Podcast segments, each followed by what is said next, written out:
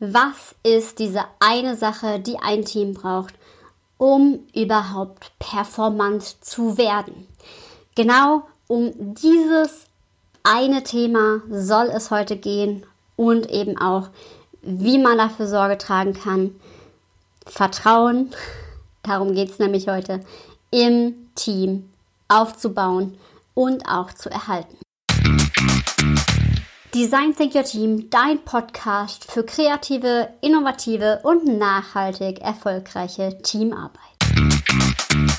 Alexandra Schollmeier ist mein Name. Ich bin die Gastgeberin dieses Podcasts, studierte Kommunikationswissenschaftlerin und Design Thinking Coach. Und ich habe es mir zur Aufgabe gemacht, Teams mit innovativen Methoden dazu zu bringen, das Bestmögliche aus den dort vorhandenen Potenzialen herauszuholen und ihr Teampotenzial auf kreative Art und Weise zu entfesseln. Schön, dass du eingeschaltet hast.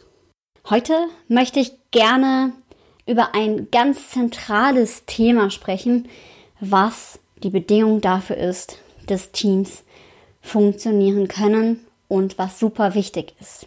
Und zwar geht es heute um das Thema Vertrauen. Vertrauen ist erstmal die Basis, die es braucht, um als Team erfolgreich zu sein. Weil wenn wir das nicht haben, dann wird das Team nie so produktiv sein und so gut arbeiten, wie es arbeiten könnte. Es gibt so fünf Hauptfaktoren, die Vertrauen in Teams negativ beeinflussen können. Das ist aus meiner Praxiserfahrung heraus einmal Stress und Personalmangel. Also das heißt, wenn ja aufgrund von Personalmangel oder halt eben zu wenige Ressourcen ähm, der Workload so hoch ist, dass man ja Schwierigkeiten hat, den zu bewältigen, dann entsteht Stress und durch diesen Stress läuft alles nicht mehr so, wie es laufen soll. Also ein Beispiel aus meiner Praxis, ähm, habe ich ein Team im medizinischen Bereich begleitet und aufgrund von Personalmangel, der ja dort relativ verbreitet ist, entstand eben eine ungute Dynamik. Also es mussten mehr Dienste gemacht werden und es gab halt eben die, die immer wieder einsprungen und die, die dann halt einfach klar eine Grenze gesetzt haben. Und das heißt, da gab es den Konflikt, dass dann auch die Teamdynamik, die vorher sehr gut war, wirklich auch gestört worden ist.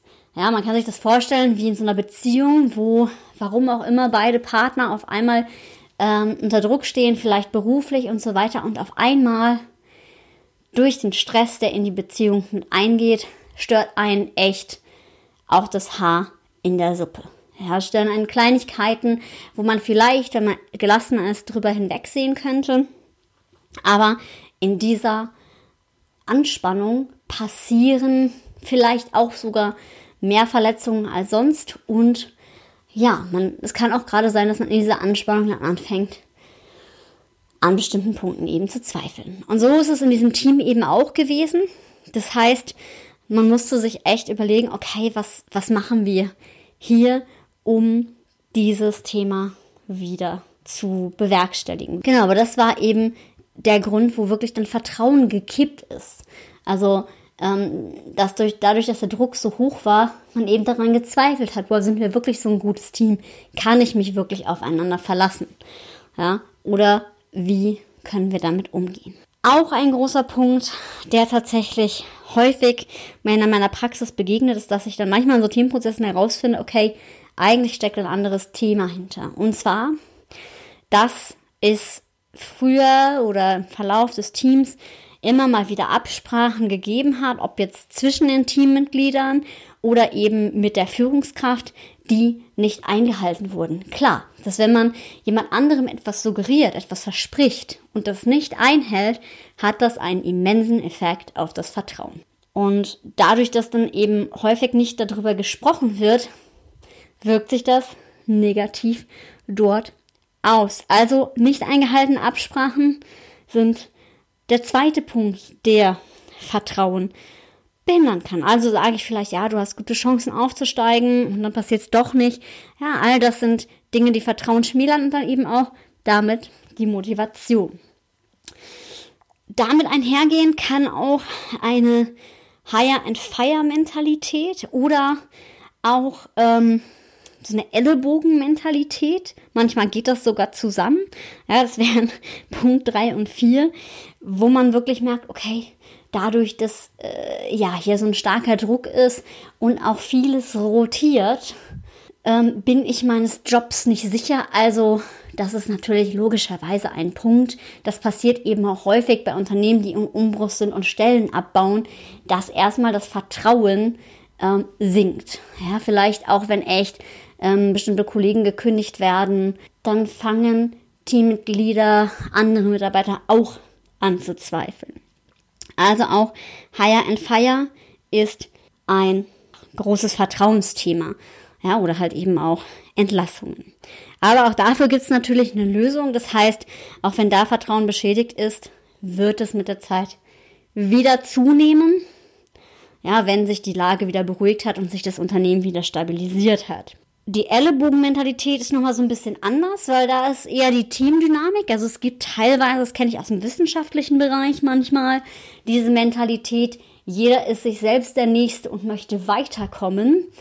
Und deshalb ist das Vertrauen untereinander eben halt nicht so stark.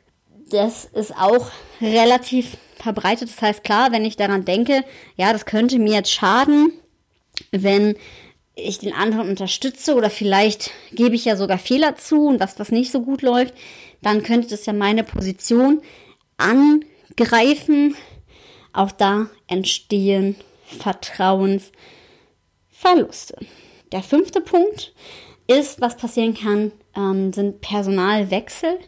Ne, wenn sich ein Team neu finden muss, dann weiß man erstmal nicht so, okay, wer ist denn jetzt hier? Aber auch, wenn ein Vertrauen eh schon gestört ist, dann macht es auch der Eintritt einer neuen Führungskraft manchmal sogar noch schwerer für die dann anzufangen und das Ganze zu bereinigen. Also auf das ist mir in der Praxis auch schon mal passiert, dass dort wirklich ein Team war. Naja, die hatten einen Vertrauensverlust erlitten, weil sich an einer Absprache, sogar eine gesetzliche Richtlinie nicht gehalten wurde.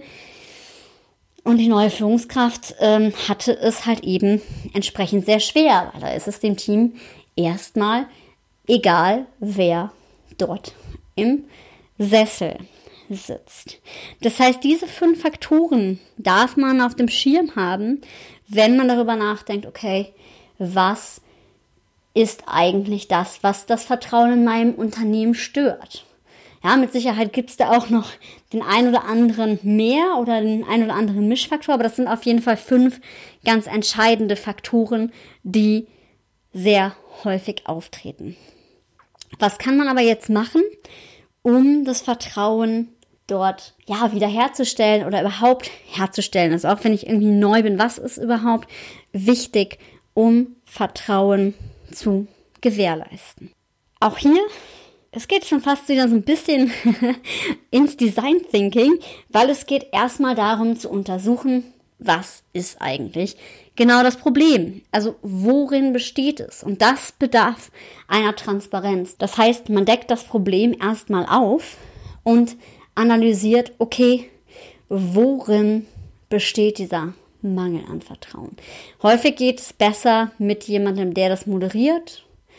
Intern oder extern muss man immer mal wieder entscheiden, aber häufig, wenn das Vertrauen schon gestört ist, ist ein externer Berater tatsächlich vorzuziehen, weil sonst gehört der andere ja auch irgendwie mit in den Betrieb und ist vielleicht auch schon mal per se etwas verdächtig. Und das erstmal aufzuräumen und eine Transparenz darüber zu schaffen, okay, wie sind denn die unterschiedlichen Standpunkte, wie sehen die aus und wie kann man die dann zusammenbringen.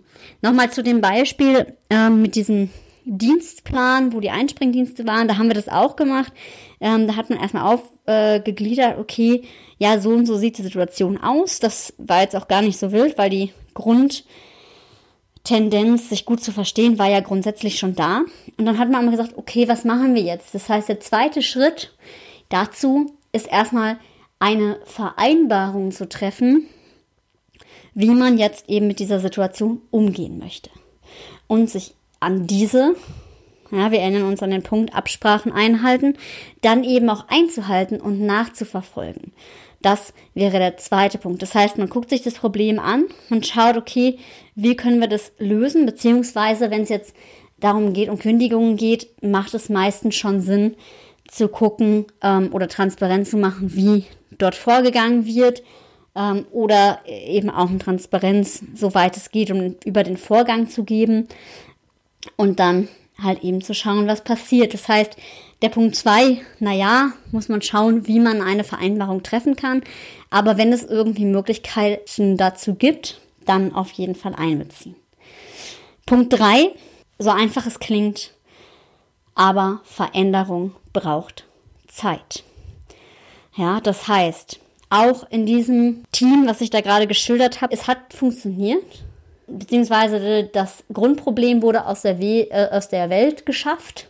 Das heißt, es gab dann wieder mehr Personal, wodurch der Stress gar nicht mehr so akut wurde. Aber dann entstand eben auch das Thema, ja, es braucht jetzt erstmal Vertrauen in den Prozess und das ist bei jeder Änderung so. Wenn sich etwas ändert, auch bei Transformationsprozessen, braucht es erstmal eine Zeit, Vertrauen in diesen Prozess zu bekommen. Und jeder, jeder aus dem Team ist da unterschiedlich schnell in seinem Tempo. Das heißt, das braucht erstmal Zeit und vielleicht auch Wiederholungsschleifen, denen man nochmal dran erinnert, oh, wir hatten uns doch vereinbart das. Auch das gehört dazu, weil Gewohnheiten, auch bei uns selber, und das ist nichts anderes als eine Gewohnheit. Ja, nur dass es eben sozial getragen wird. Das heißt, wenn sich alle daran halten, kann sich diese Gewohnheit bei allen auch viel schneller entwickeln. Wenn es aber anfängt zu bröckeln, dann bröckelt es bei jedem Einzelnen eben auch. Das heißt, bei jedem Einzelnen muss dieser Lerneffekt auch im Gehirn eintreten. So machen wir das jetzt, damit es sich setzen kann.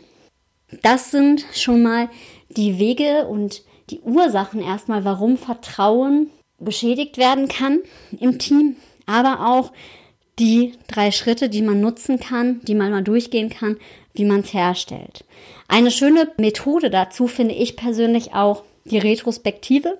Das ist ein Meeting, das man in regelmäßigen Abständen einberuft, um nicht über fachliche Themen zu sprechen, sondern über Themen, die das Zusammenarbeiten mit einschließen. Das heißt, man unterhält sich darüber, wie wollen wir eigentlich zusammenarbeiten, beschließt dann etwas, was man neu machen möchte bis zum nächsten Mal und schaut dann, hat das gut geklappt oder nicht. Und wenn nicht, dann ändert man es wieder. Also auch hier hat man wieder Wiederholungsschleifen drin, die Mut machen, weil man weiß, okay, ich muss mich jetzt nicht auf Dauer an diese Vereinbarung halten, sondern wir gucken einfach mal, passt das zu uns macht das Sinn, das auszuprobieren und wie können wir eigentlich noch besser zusammenarbeiten, was dann zu einem Selbstläufer wird. Das heißt, wer sagt, ja, ich könnte mir das eigentlich mal vorstellen, probiert das einfach mal aus. Wirklich Meetings einzurufen, wo man regelmäßig darüber spricht, wie arbeiten wir eigentlich zusammen. Gut, das war es tatsächlich jetzt von mir. Ich danke fürs Zuhören und freue mich auf die nächste Folge. Wenn du Fragen hast, Anregungen hast, Ideen hast, schreib mir gerne. Meine Kontaktdaten findest du wieder in den Show Notes. Ansonsten verabschiede ich mich jetzt hier an dieser Stelle und sei mutig und hab wilde Ideen.